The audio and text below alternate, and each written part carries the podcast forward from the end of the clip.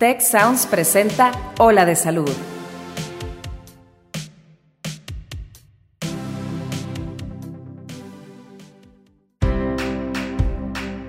Esto es Ola de Salud. Yo soy Fernando Castilleja.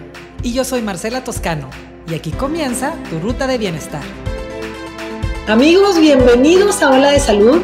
Yo soy la doctora Marcela Toscano y estoy muy contenta de recibirlos en este espacio que ya saben que es para ustedes.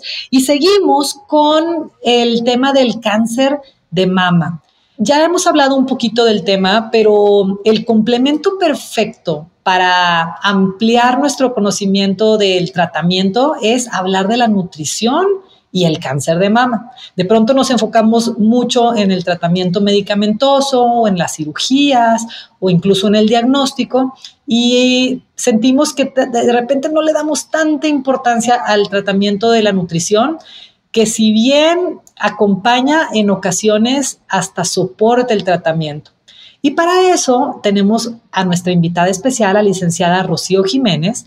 Ella es especialista en nutrición clínica y es profesora de la Escuela de Medicina del Tec Salud.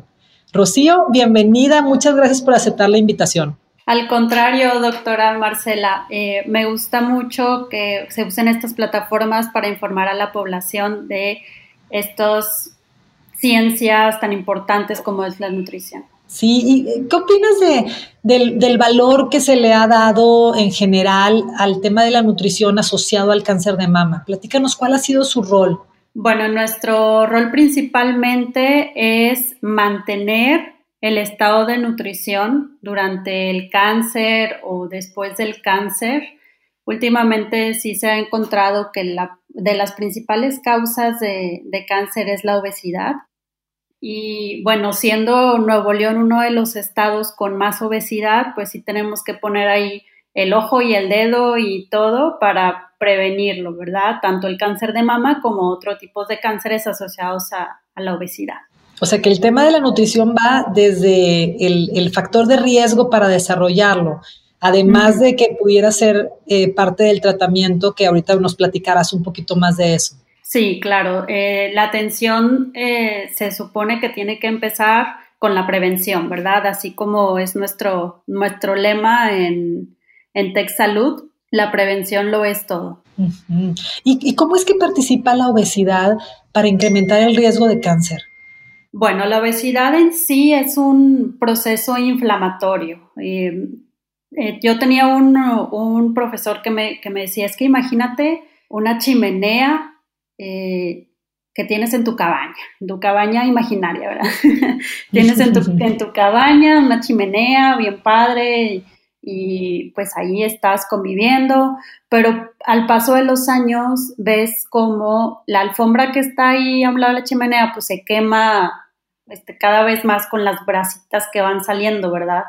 Me decía, e, esa es la, la obesidad, o sea, tal vez al principio no vemos todo lo que nos ocasiona, pero ya a lo largo de los años pues esta inflamación tiene mucho impacto en nuestra salud y uno de esos de ese impacto es el, cáncer. Claro, claro, claro, porque un cuerpo inflamado tiene células que se mueren más rápido y en esta necesidad acelerada de reemplazo celular, pues puede haber más riesgo de que, de que alguna célula no alcance a, a terminar su proceso de desarrollo y salga, pues como quien dice, cucha, ¿verdad? Sí, exactamente. Y bueno, pues el objetivo es eh, evitar o prevenir el cáncer desde edades tempranas, enseñarle a, los niños a por qué comer bien, no nada más el que tienen que comer bien, sino por qué, para poder llevar una vida de, adulto pues, lo más sana posible y así prevenir, entre otras enfermedades, el cáncer y específicamente eh, en Nuevo León, pues en mujeres este, cáncer de mama. ¿Por qué? Porque en Nuevo León, de hecho, es la principal causa de muerte este, en mujeres.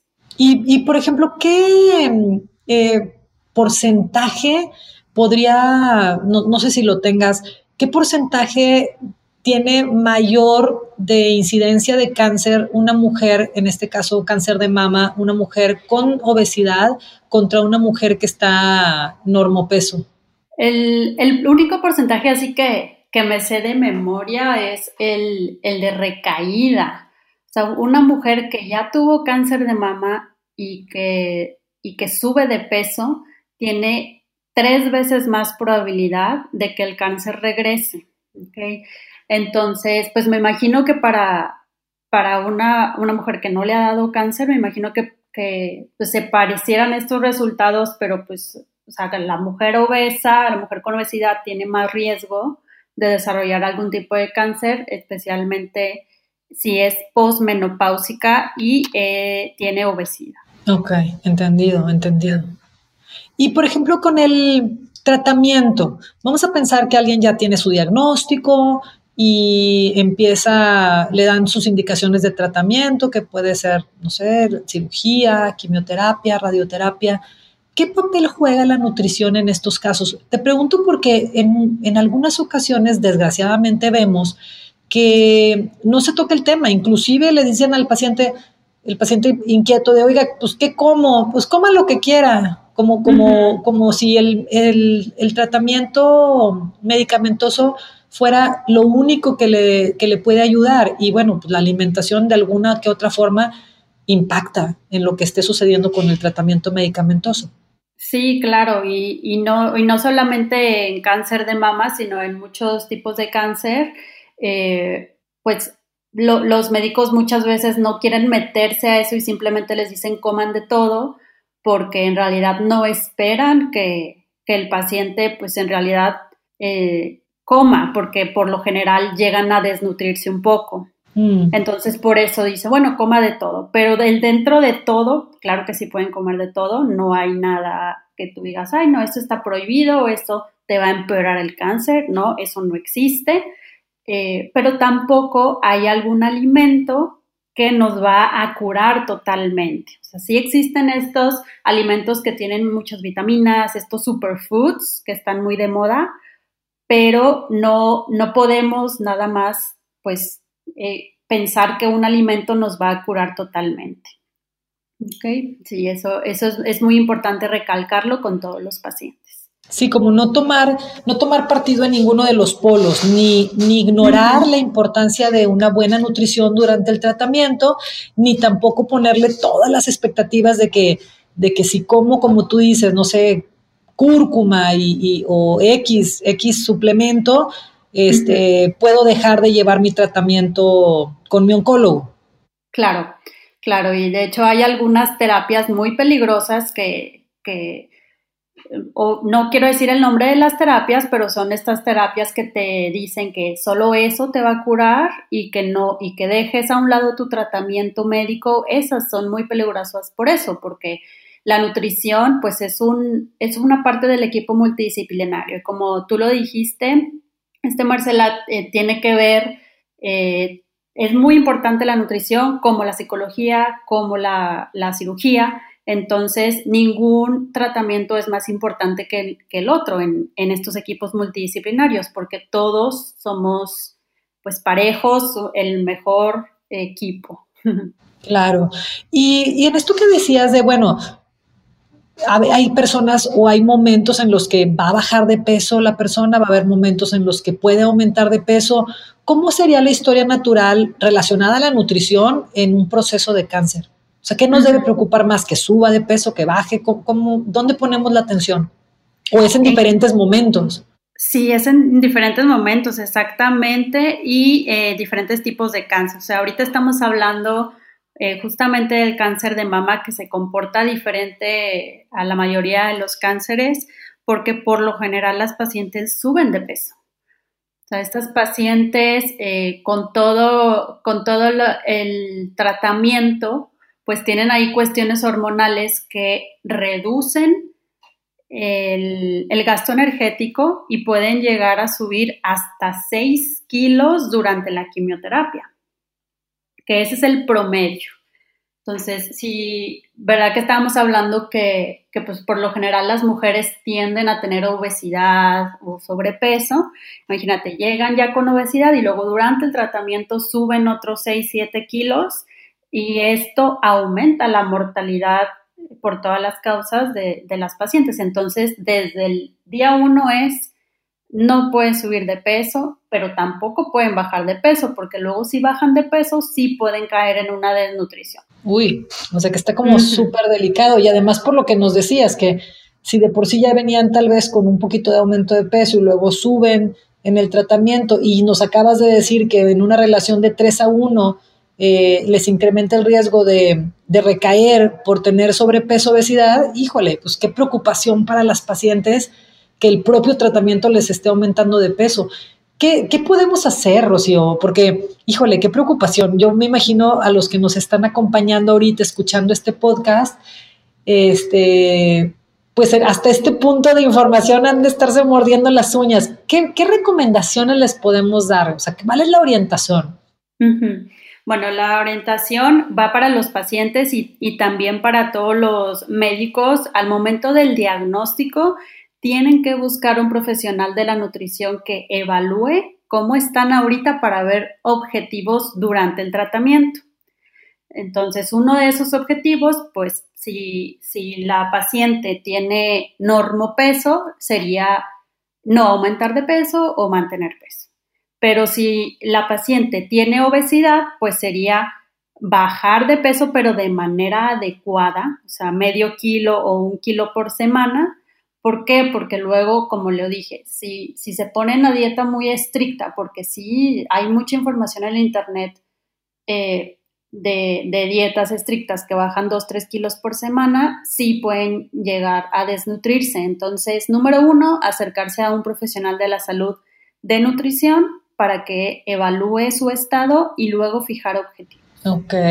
Oye, Rocío, ¿y ¿Cuál sería tu opinión de las dietas de moda, por ejemplo, ahorita que podríamos hablar tal vez de dos extremos, que ha estado muy de moda las dietas keto o que ha estado muy de moda las dietas veganas también y un montón de dietas en medio alrededor?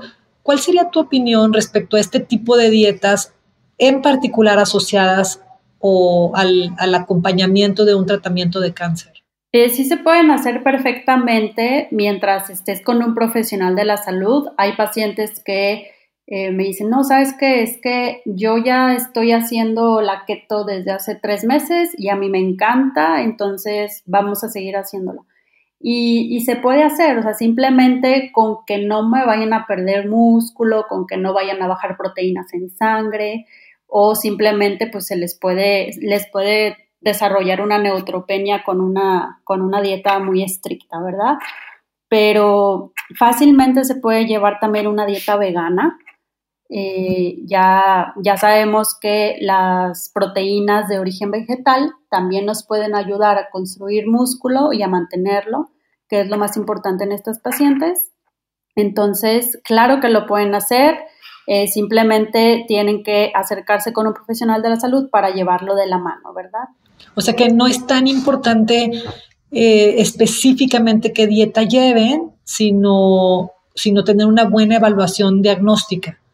Sí, una evaluación diagnóstica eh, y una dieta se puede personalizar, entonces tal vez no 100% esta dieta, no sé, de ayuno intermitente o dieta keto o dieta vegana, pero se puede ajustar a que sea no 100% vegana, pero puede ser baja en productos de origen animal, eh, no 100% keto, pero baja en carbohidratos. Eh, el punto no es satanizar los alimentos, o sea, no, si un profesional te dice, no, prohibido este grupo de alimentos, prohibido comer frutas o prohibido comer los alimentos de origen animal, ahí sí, pues estamos quitando una parte importante de la dieta, porque tiene que ser variada, es una de las características. ¿Y cuáles serían los nos definitivos? O sea, que dices, híjole, definitivamente esto no te va a ayudar si estás en un tratamiento de cáncer, tanto para curarte como para que no te ponga eh, riesgo de recaídas. ¿Cuáles serían los nos definitivos? Los nos definitivos es llevar, eh, hablando de nutrición, es llevar dietas estrictas o dietas de estas, eh, también hay dietas muy famosas de detoxificación que les, les ponen puros jugos verdes. Eh, tal vez para una persona sana no tendría problema en llevar una dieta de jugos verdes, pero una persona que está en quimioterapia o en radioterapia, en donde se necesitan estas proteínas para mantener el estado de nutrición, pues ahí no, no recomendaría. Eh, lo bueno de la nutrición es que no es tan fatalista, de que si haces una dieta muy restrictiva por una semana, puedes llegar a recuperar el peso perdido si es que te desnutriste, puedes llegar ahí como que arreglar cositas. Este, eh, otra cosa que también eh, se tiene que eh, dejar de hacer es las vitaminas a grandes dosis.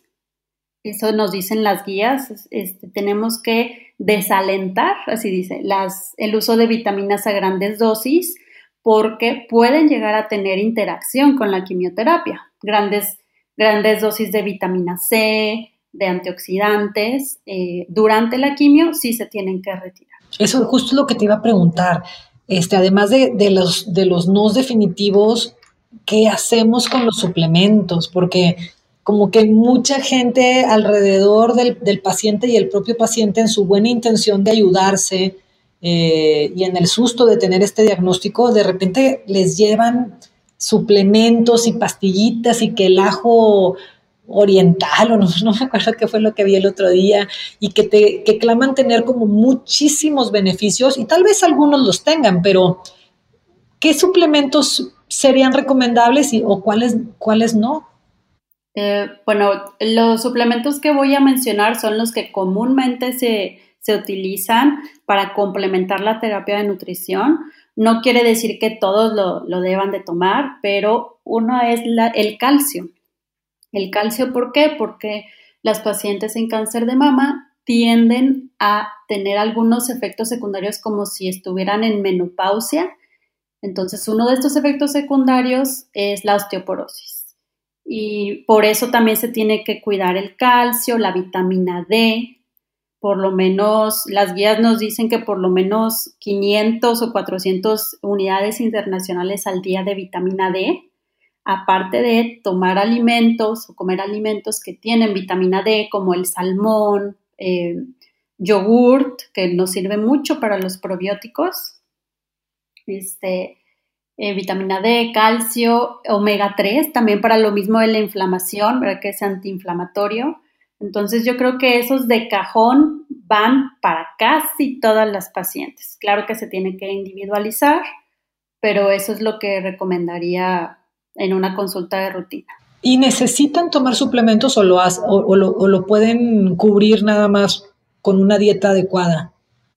Sí lo podrían cubrir con una dieta adecuada. Eh, el único suplemento que les digo, algunas pacientes, por ejemplo, me dicen, no, es que no, no puedo comprar estos tres suplementos. ¿Cuál es el que, el, el que, el que quisieras que compre ahorita ya o que ahorre para comprar el suplemento? Eh, la vitamina D. ¿Por qué? Porque el calcio lo podríamos obtener de la alimentación fácilmente, pero la vitamina D en realidad no es tan fácil de obtener de los alimentos. Entonces yo creo que eso, vitamina D, es lo que va de cajón. Ok, ok, pues nos da, nos da una idea bastante, bastante útil de lo que en ya podemos empezar a hacer. Se me hace importante reconocer que estas guías que nos estás dando, Rocío, pues son guías, son orientaciones. Sí, claro que sí. Y de hecho, uno de los estudios más, más importantes que se han hecho en cáncer de mama y alimentación es su relación con la dieta mediterránea, que ahora también está muy de moda.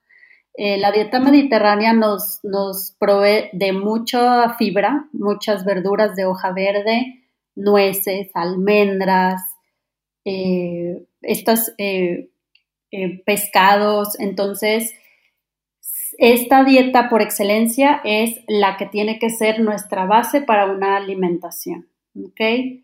simplemente con agregar verduras leguminosas a tus platillos, ya la estás como que mediterraneizando, como dicen, tropicalizando a la, dieta mexicana, porque bueno, sabemos que dieta mediterránea pues es con todos los ingredientes del Mediterráneo, pero claro que se puede hacer con ingredientes aquí de México, propios del país, y perfectamente podríamos llevar una dieta antiinflamatoria eh, la cual se recomienda mucho en este tipo de pacientes y pues en, en todos los, los seres humanos, ¿verdad? Porque es antiinflamatoria esa dieta. Pues ahí lo tienen amigos, muchísimas gracias. Muchas gracias por acompañarnos en Ola de Salud. Muchas gracias por invitarme. Qué gozada tenerte aquí. Y gracias a todos ustedes por conectarse el día de hoy. No se pierdan nuestro siguiente capítulo de Ola de Salud. Nos escuchamos muy pronto. Si quieres saber más sobre tecnología, ciencia e innovación, te invitamos a escuchar Tech Review, el podcast donde contamos historias que despertarán tu curiosidad. Si te interesa la ciencia, el emprendimiento y la tecnología, este podcast es para ti. Escúchalo en Spotify, Apple Podcast y Google Podcast. Muchas gracias al equipo de Tech Salud, el sistema de salud del Tecnológico de Monterrey y al equipo de Tech Sounds productor ejecutivo de Tech Sounds, Miguel Mejía, asistente de producción, Beatriz Rodríguez. Productores de Ola de Salud, Melissa Hinojosa, Nora Morales y Fernando Zamora. Postproducción, Max Pérez.